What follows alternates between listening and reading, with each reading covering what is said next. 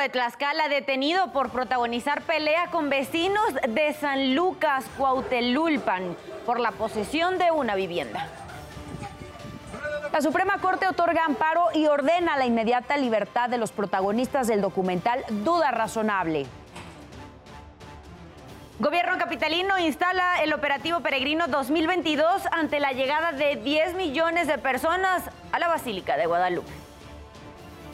El Consejo Universitario de la UNAM aprueba crear la Escuela Nacional de Ciencias Forenses y la licenciatura en Sociología Aplicada.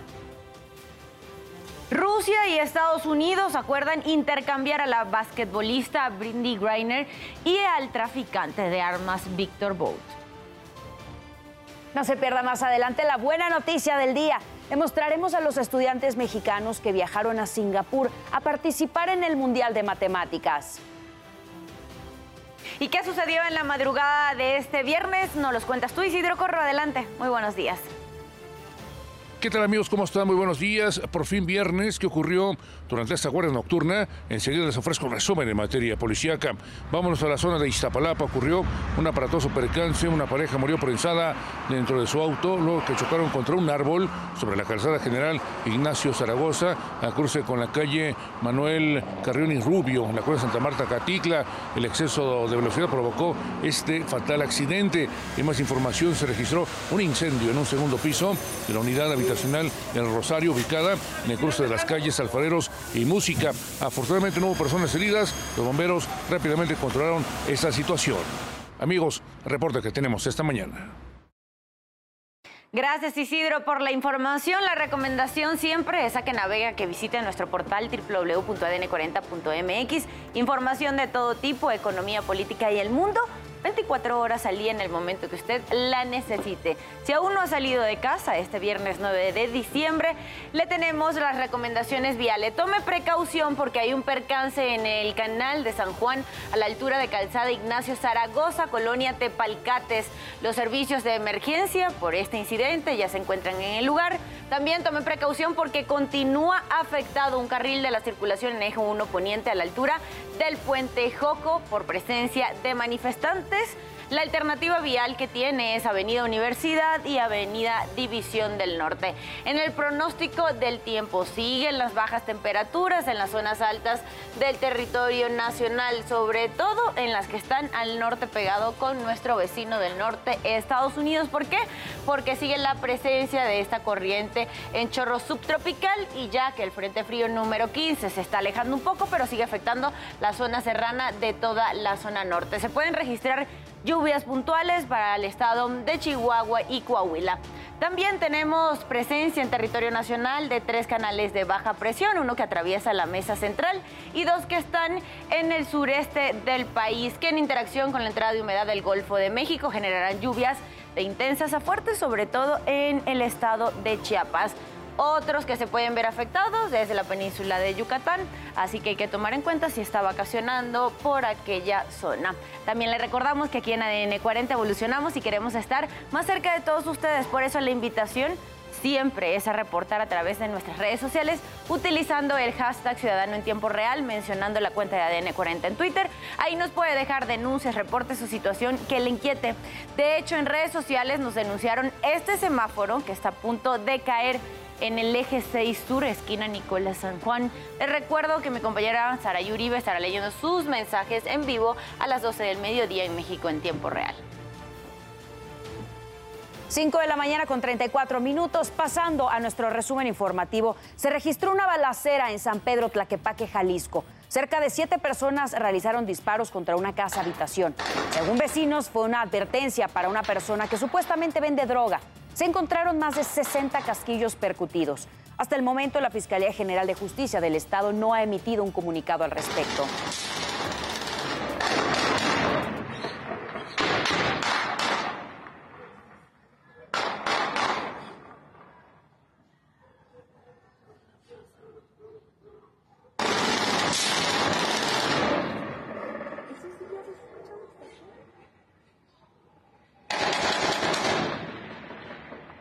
En redes sociales circula un video de un convoy del metro de la Ciudad de México circulando con las puertas abiertas entre estaciones. Ocurrió el miércoles pasado cuando decenas de usuarios reportaron las fallas en la línea 3 del sistema de transporte colectivo. Tras las denuncias, el tren fue retirado de circulación enviado a talleres. Para evitar accidentes, personal del metro hizo un llamado a los usuarios a permitir el libre cierre de puertas, ya que al obstruirlas afectan el funcionamiento de los trenes. Localizaron el cuerpo de Paola Yasmino Campo dentro de una cisterna donde trabajaba en la escuela primaria David Gómez en Tuxtla Gutiérrez, Chiapas. Fue vista por última vez la mañana del miércoles dentro de las instalaciones. Incluso tuvo comunicación con algunos estudiantes. Directivos mencionaron que Paola era personal de asistencia de apoyo a la educación y tenía trabajando cerca de 13 años. Seguidores del expresidente de Perú, Pedro Castillo, se enfrentaron con la policía antidisturbios en las calles de Lima. Protestaban contra el arresto del exmandatario cuando comenzaron a intercambiar agresiones con la policía antimotines de la capital peruana. El choque dejó varios detenidos y un número indeterminado de heridos.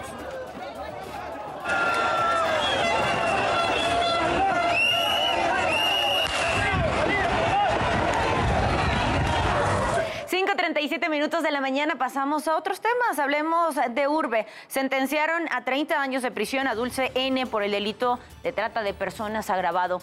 La mujer es acusada de llevar a su hija de 11 años a la terminal de autobuses del norte para que mantuviera relaciones con un taxista. De acuerdo con la Fiscalía General de Justicia, entre el 14 de noviembre y el 2 de diciembre, 89 personas fueron acusadas de diversos delitos contra mujeres, adolescentes y niñas. El violador serial Marcelo N., relacionado con al menos 10 agresiones sexuales dentro de domicilios aquí en la Ciudad de México, fue presentado ante un juez de control.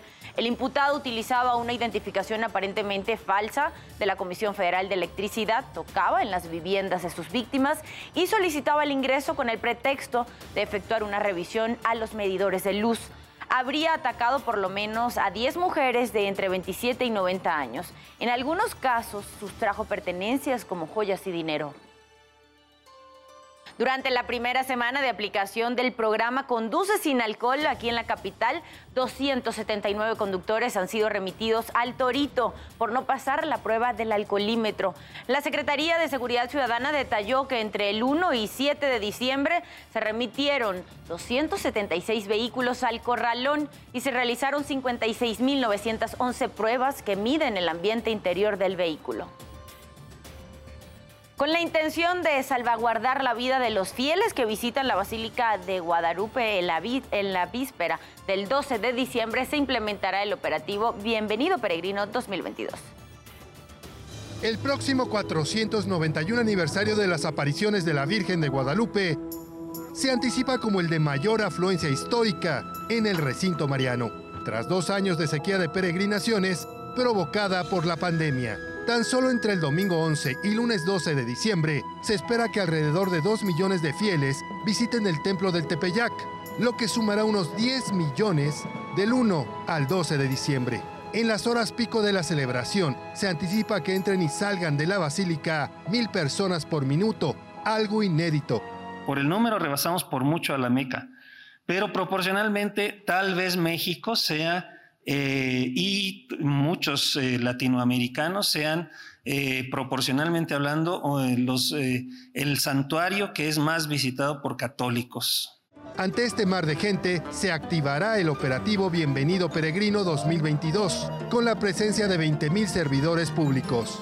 Estamos esperando muchos peregrinos este año, dado que fueron pues dos años, un año en donde no estuvo abierta la basílica y vamos a estar pues en total coordinación con la basílica y con la alcaldía para poder eh, pues apoyar en todo lo que se necesite. En materia de seguridad participarán 5.400 policías, 300 vehículos oficiales, 15 motopatrullas y 5 helicópteros. El despliegue se lleva a cabo en las inmediaciones del Templo Mariano, así como en los accesos carreteros hacia la Ciudad de México y en las vías utilizadas como ruta para el arribo de peregrinos, donde se cuenta con el apoyo de más de 700 compañeros de la Subsecretaría de Tránsito para realizar los cortes a la circulación y garantizar la movilidad vehicular y peatonal. También se confirmó que se intensificará el programa del alcoholímetro. 800 médicos y enfermeros, 16 ambulancias del ERUM, 19 carpas de atención de primeros auxilios y 9 hospitales estarán disponibles para cualquier contratiempo de salud. Y ante la inminente derrama económica, se informó que la Profeco realizará operativos para imponer fuertes sanciones a los comerciantes que busquen abusar del bolsillo de los guadalupanos. Agustín Rodríguez, Fuerza Informativa Azteca. 5 de la mañana con 41 minutos, pasando a temas internacionales. El traficante ruso de armas Víctor Bout arribó a su país natal luego de ser intercambiado por la basquetbolista Britney Greener tras 14 años de estar preso. La ONU denunció en uno de sus informes que Boat traficaba con un cargamento procedente de fábricas en Ucrania, Moldavia y Bulgaria, pero en ocasiones también transportó mercenarios a zonas de guerra. En el 2000, según Naciones Unidas, Boat vendió armas a la guerrilla angoleña por valor de 15 millones de dólares y también suministró equipos militares y milicias de Ruanda y Uganda. Las imágenes que va a ver a continuación en pantalla ocurrieron en Albania. El líder de la oposición, Salih Berisha, caminaba por la calle rumbo a un evento cuando inesperadamente salió un sujeto y lo golpeó en la cara. Los escoltas del político no pudieron impedirlo, pero el sujeto fue detenido inmediatamente. Al mismo tiempo, los seguidores que acompañaban la marcha lo comenzaron a golpear. Berisha, quien también es expresidente y ex primer ministro, terminó dando su discurso con tremendo moretón en el rostro. La primera mujer presidenta de Perú, Dina Boluarte, ha tenido varias reuniones en el Palacio Presidencial para que en los próximos días nombre un nuevo gabinete. Además, espera que la suspendida reunión en Lima de la Alianza del Pacífico para el 15 de diciembre con los presidentes de México, Colombia y Chile se pueda concretar. Esperemos que en todo caso el presidente AMLO, como había ofrecido venir al Perú, se pueda cumplir esto. Acá lo vamos a esperar con los brazos abiertos y con el cariño de todos los peruanos. Antonio Guterres, secretario general de la ONU, expresó preocupación por la situación política en Perú.